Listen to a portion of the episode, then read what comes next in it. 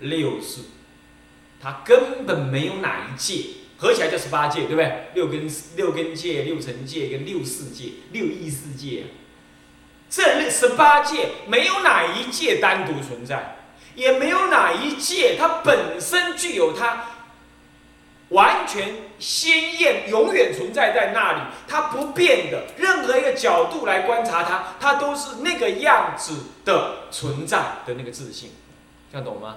所以叫做假缘生法，了无自性。我们不能够叫做无自性。这句话其实大圣不能这样讲，大圣不叫无自性。无自性这个无字啊，常常被人家认为是什么？没有的意思，就落入断见。阿罗汉就会常常这样子，不守自性。它到底存不存在呢？当它被观察的时候，它一直能够被观察到。所以你能够说它不存在吗？不可以，对不对？这句话有没有道理？我问你哈，佛有没有一个佛的世间可看？有没有？有没有啦？有啊，佛有世间呢，叫佛的佛的世界，他自己有个净度叫长极光净度是不是这样子？是不是这样子？所以佛有没有六根？有没有？那没有的话，《金刚经》讲佛眼的功给。是不是这样子啊？那佛眼能不能看？废话，佛佛眼都不能看，那不比肉眼还糟？是不是这样子啊？所以佛有眼根吧，能看吧，对不对？所以乃至你修行成佛了，你还有根，对不对？那根是能够什么？能够认识了别的，对不对？换句话说，佛也在认识了别，是不是这样子啊？所以佛当佛要观察的时候，那就有个镜给给他观察，对不对？是不是这样子啊？那我们我们刚刚说过，一能观察，所以说有境界。这样来讲的话，那就佛的立场来讲，有没有世界存在？有啊，有的。可是就众生呢？众生也是有六根嘛，众生拿六根造业嘛，对不对？是不是这样？所以众生永远也是一直有六根的，无论他轮回到哪儿去，可怜的众生哦，他一直是有六根的，对不对？是不是这样？所以众生界来说。就凡夫的众生界来说，他也永远会有六根，然后能观察。换句话说，就能观察，所以说存在这个叫这个角度来说，众生永远有一个世界被他看到，对不对？对不对？那佛也是有一个世界被他看到，而众生也有。那请问，这个世界能够说无吗？就能观察的立场来说，他们都能观察，而且都有东西给他观察到，对吧？是不是？所以这个是，所以我们不能够说世间是无的，是没有世间的，不能这么讲。无论对十法界的哪一个众生来说，哪一个法界的众生来说，都是有一个世间存在的，你懂吗？那这样的话，怎么能够讲讲以假缘生法呢？那必须这么讲，因为不守自性，因为观察。本身就是缘起法，无论你怎么观，它总是缘起的。它是依于能观察的人的，其的的的的观察的这个动作，跟他的能观察的角度而存在那个世间的。你比如说，当时释迦佛在《法华经》上，或者在在声闻的法会当中，也曾经遇到这样问题。《法华经》上是说，他视线跟众生讲说。我是从来不灭度，在呃受量品里头讲到说，我从来不灭度。等到这个世界乃至被劫火烧尽的时候呢，我的世界仍然清净，像天上一样，对不对？在受量品当中，你们诵法华经就知道，对不对？是不是这样子啊？好，可见佛一直在观察的，佛一直认识的他的世界，对不对？认识听得懂吗？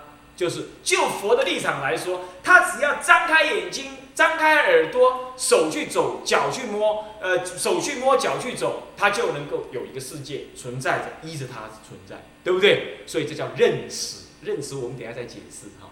其实认识就是你的第八意识怎么样激起存在的一个一个世界，然后你的用你的眼跟、耳、眼耳鼻舌去观察，你就会看到一个世界。佛亦复如是啊。可是就众生来观察的话，他怎么看？哦，我的世界被烧了，对不对？对不对？请问这个世间到底世间是被烧了，还是庄严的存在。请问，来回答一下，回答一下，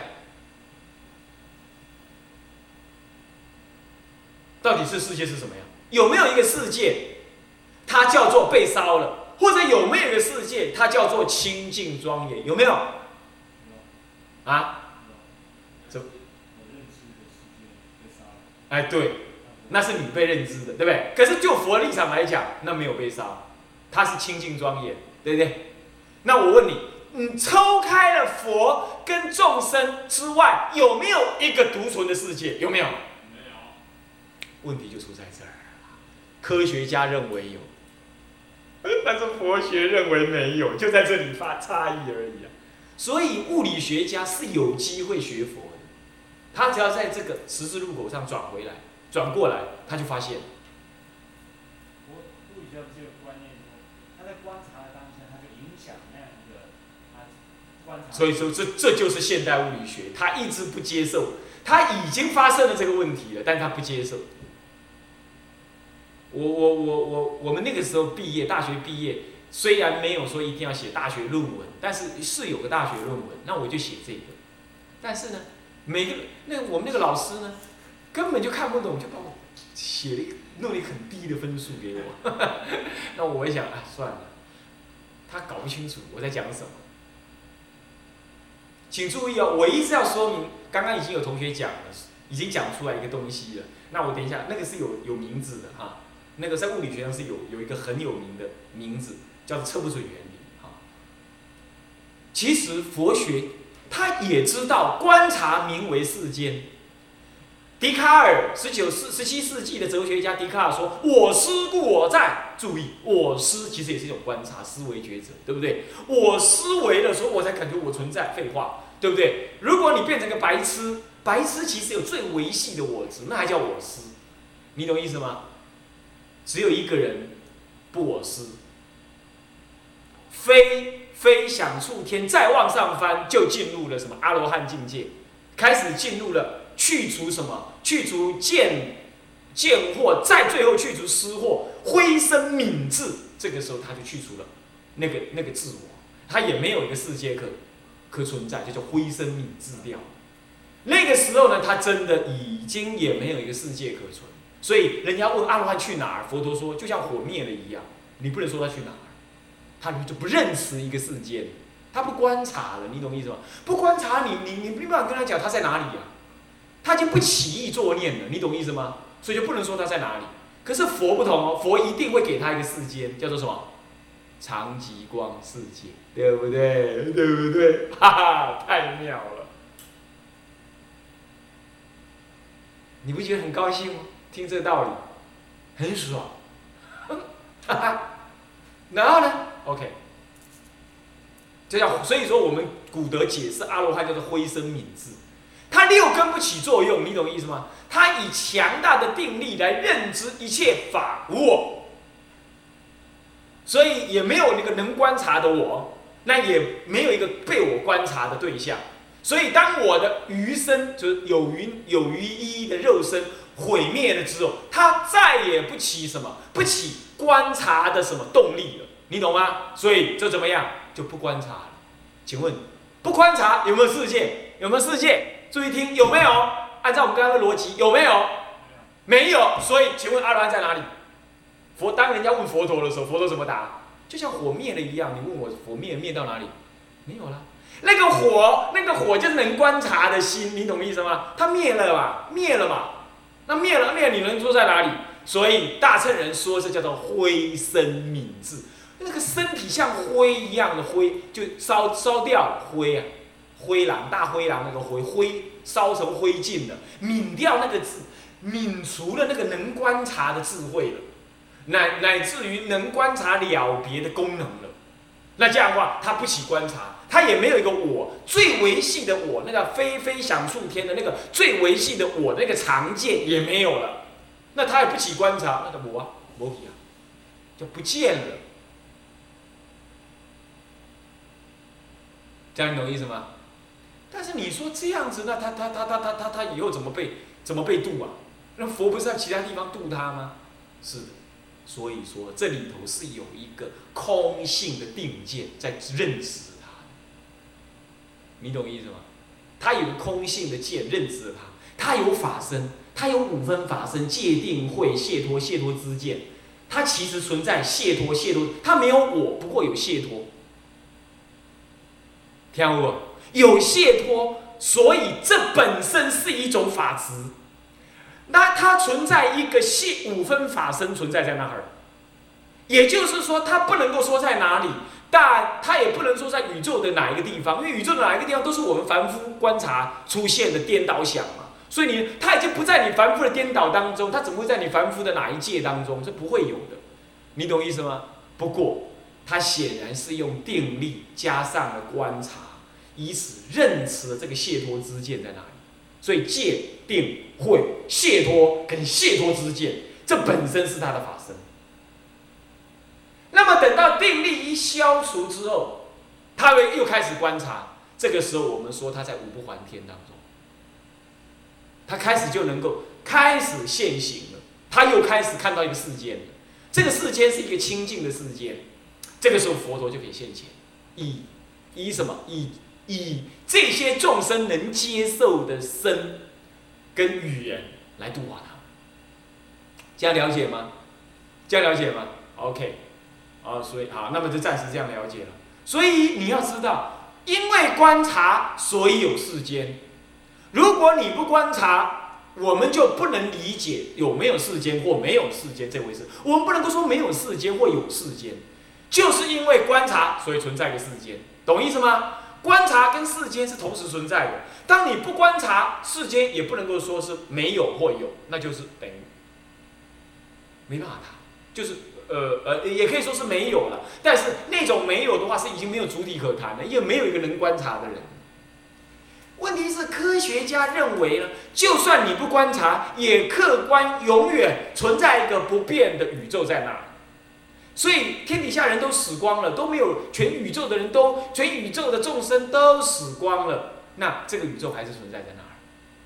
这是科学家的认知，但是佛教认知是这样的：没有，没有一个真实客观存在的宇宙在那儿，然后被各种众生用各种角度去观察，并没有。你懂意思吗？一切的认知，一切宇宙的存在。一切宇宙的存在呢，都是依于众生观察的角度而存在。好，那么其实连科学在二十世纪初期，他们也已经接触到这个真理，但是他们不接受。第一个最有名的真理，就是关于相对论上面自己发现的一个真理。相对论一个基本的概念就是说，当牛顿认为啊，人类不管是他自己的运动状态怎么样，人类永远是在一个绝对的时间跟绝对的空间里头运动，跟事件流转的。这句话什么意思？也就是说，你把它想象空间像大海。那么因此呢，你从 A 点，你从教室的左边走到右边，全宇宙的人来看你的话，你走的距离永远就是这么大。听懂意思吗？叫做呃，比如说五米，教室这个教室五米宽，啊五米，全世界全宇宙的人来看你，都叫做五米。这就是我刚刚说的，古典物理学家认为宇宙的存在是客观存在。任何一个人，任何一个角度来观察它，永远都是一致的。听得懂吗？听得懂吗？这不就是凡夫的错觉吗？是不是？但是相对论，好，等一下，我讲空间是如此，那时间，他也认为时间像大海一样，第一件事情发生，到第二件事情发生，中间隔了，比如说五秒。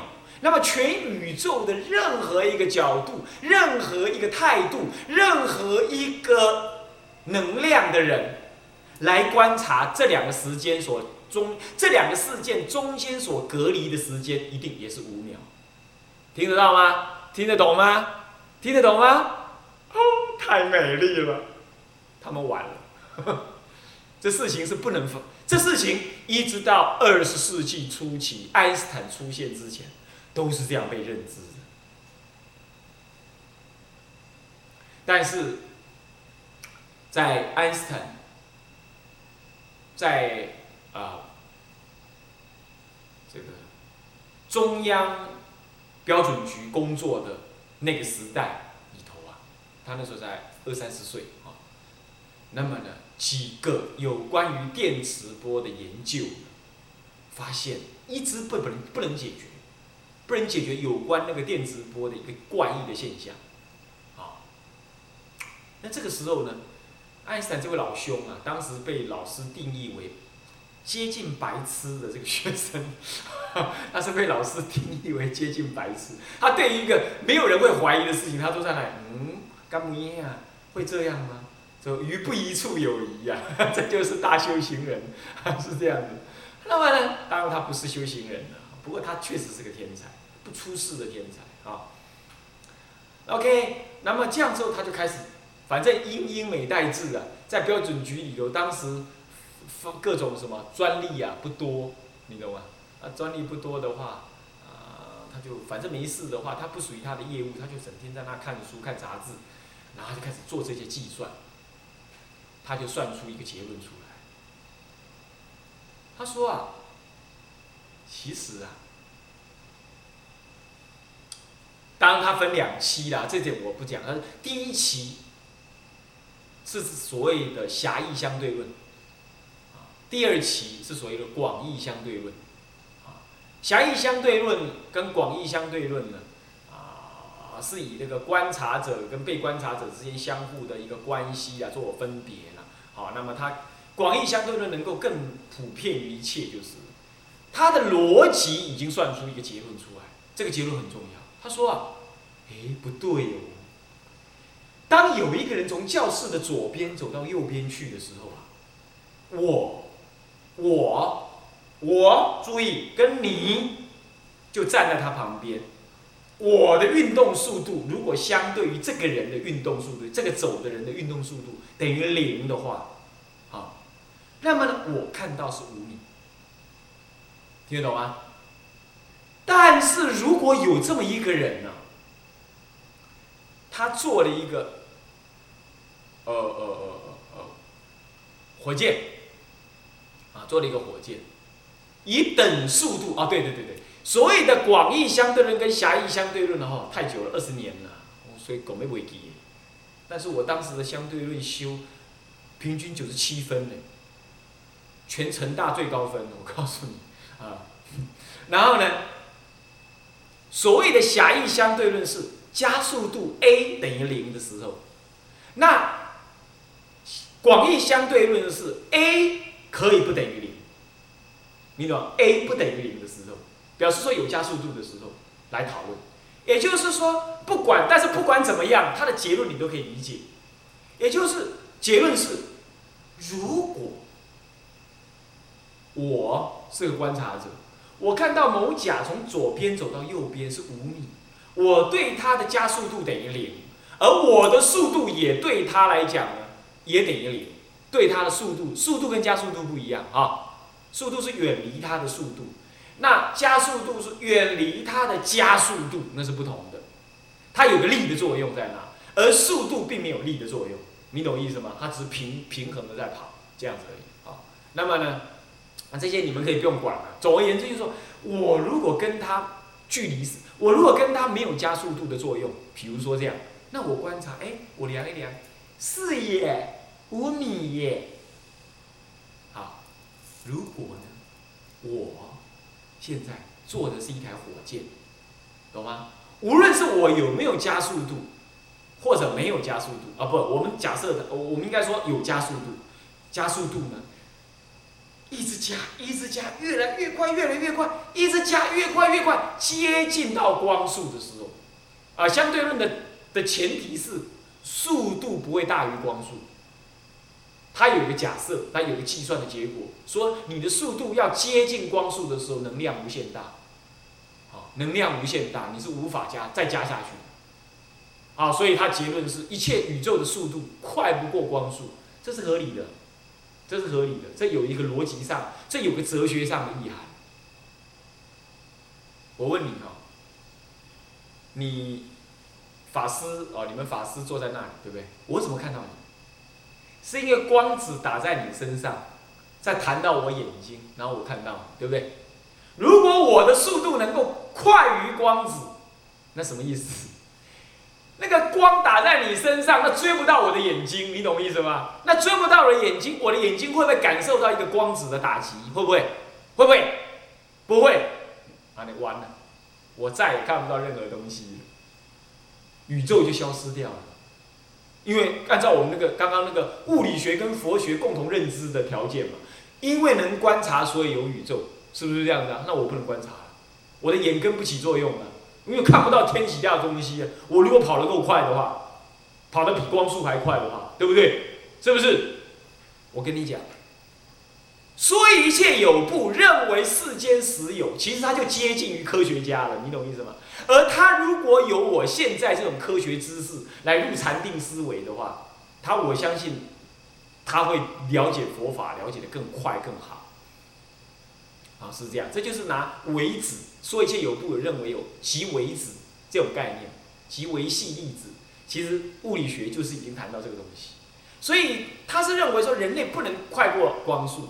然而虽然不能快过光速，可是我当我一直接近光速的时候，我会发现，听清楚哦，听清楚哦，我怎么量啊？某法师从左边走到右边了，我怎么量啊？他都会缩短那个距离。它不会等于五米，你懂意思吗？它会随着我接近光速有多少，它一直缩短那个距离。我怎么量都这样，不是尺的问题，你懂意思吗？我度量的问题，他已经算到这个结果，这是关于空间的问题，听懂了吗？哦，太好了，那再来同样道理，关于时间的问题也是，你刚刚发生一个 A 事件。接着又发生一个 B 事件，中间隔了五秒钟，在宇宙的任何一个地方来量都是五秒钟，这是牛顿古典力学的概念。可是到了相对论的时候，他会发现，当你的速度接近光速在飞，而且继续在加速的时候，那你来量 A 事件跟 B 事件中间所隔的时间，会发现几乎无限大，量不到第二件事情，你懂意思吗？或者是向着它，或者远离它，会产生反面的结果。比如说，时间会接近接近等于零，几乎同时发生；或者认为第二个事件一直没发生。你懂我意思吗？也就是，也就是我量起来时间会变化了，听懂吗？注意，这什么意思？这什么意思？什么意思？时间没有自信。时间不是像牛顿认为的，是永远存在在那，在宇宙的任何一个地方，被任何人、任何一个角度所观察都一定的，不是的。换句话说，佛如果能够接近光速飞的话，佛如果能够刹那之间移动这个世间，或者移动某一个事件。相对于我们接近光速的远离的话，那我们就会在刹那之间被佛演变了一个故事给我们看到，对不对？是不是？所以佛陀会说，缩短几百万年于一刹那，对不对？能够延长一刹那如好几劫，对不对？华严经上是不是讲这个事情？是不是？一致喽，一致喽。为什么？因为佛怎么样？因为佛能运用他的身体，对不对？能够飞，能够有他的神通力。什么叫做神通力？无非就是让身体，让我们的观察点经过变换、位移而已，是不是这样子啊？是不是这样子啊？而这个位移造成了某个效果之后，我们观察到的事情就开始变化。所以能够让过去的事情怎么样，重新在现前被我们看到。所以佛陀能够观察无量劫以前的事情，如什么？如隔日，对不对？如观察隔日之事件，他把时间缩短了。对呀，其实科学家自己已经发现了这个东西了。那你说怎么会呢？科学又没有禅定，怎么会呢？你要知道，这是宇宙客观存在的真实道理嘛。理是存在在那儿那物质也好，心灵也好，都应该福音这个真理的嘛，是不是这样子啊？啊，他科学家是由透过这样子的一个什么一个实验来了知到宇宙存在这个真理。不过他不能解脱，你知道，他知道没有意义，它只是一种物质的悟性而已。它背后的价值代表着什么？代表了佛陀所认知的原生法。为什么叫原？因为我的观察，我是用什么速度对你飞，那我对你的这个距离观察就不一样，对不对？所以随着我的圆的不同，我观察你的距离就不一样，对不对？你走过来距离就不一样，对不对？那你速度不一样，你的速度也不一样，你们量出来的距离都怎么样？都信誓旦旦说，我量出来四点八米，不五四点九米，不五点一米，每个人量的一定不一样。明明我量的就这样啊，所以所有的人都会说我的是对的，是不是？是不是？所以是不是？依于观察者的不同，而看到了不同的景象？是不是？所以依于观察者的不同而看到一个宇宙的景象。这就是当时相对论所认知的一个道理。当时他认知成这样，佛教其实早也告诉你，本来就是原生的，他没有自信的，所以时间空间是原生无自信的，乃至一切观察亦复如是。但是相对论只解决了时间跟空间的原生无自信这个道理，可是问题是人呢？人的思想呢？还有能量呢？相对论还没解决，必须等待谁来出现呢？等待好几位，包括 Feynman，包括了啊 Schrödinger，他们这些人的出现之后，处理了量子力学之后呢，又会去解决原来不只是时间空间会有相对性，其实宇宙之间的能量。跟粒子也是相对性的，啊，那能量跟粒子不就是色值的东西了吗？对不对？所以一切色法跟时空法，通通是原生无自性。二十世纪的初期已经发展到这样，物理学已经看到这个哲学意涵，但他们不接受，他们还是一定要认为上帝确实创造了一个存在的宇宙，哈哈。那怎么办？我们呢向下再说啊。下一堂课我们还要继续说关于量子力学怎么看待一个什么一个呃这个这个这个相对性的一个概念。这也是成就了十八界原生原生无自性假原生无有自性的这个一个哲学的内涵。好，各位啊，那么我们下堂课再上啊。向下文长，复以来日，我们一下。众生无边誓愿度，烦恼无尽誓愿断，法门无量是愿学，佛道无上是愿成，自归依佛，当愿众生。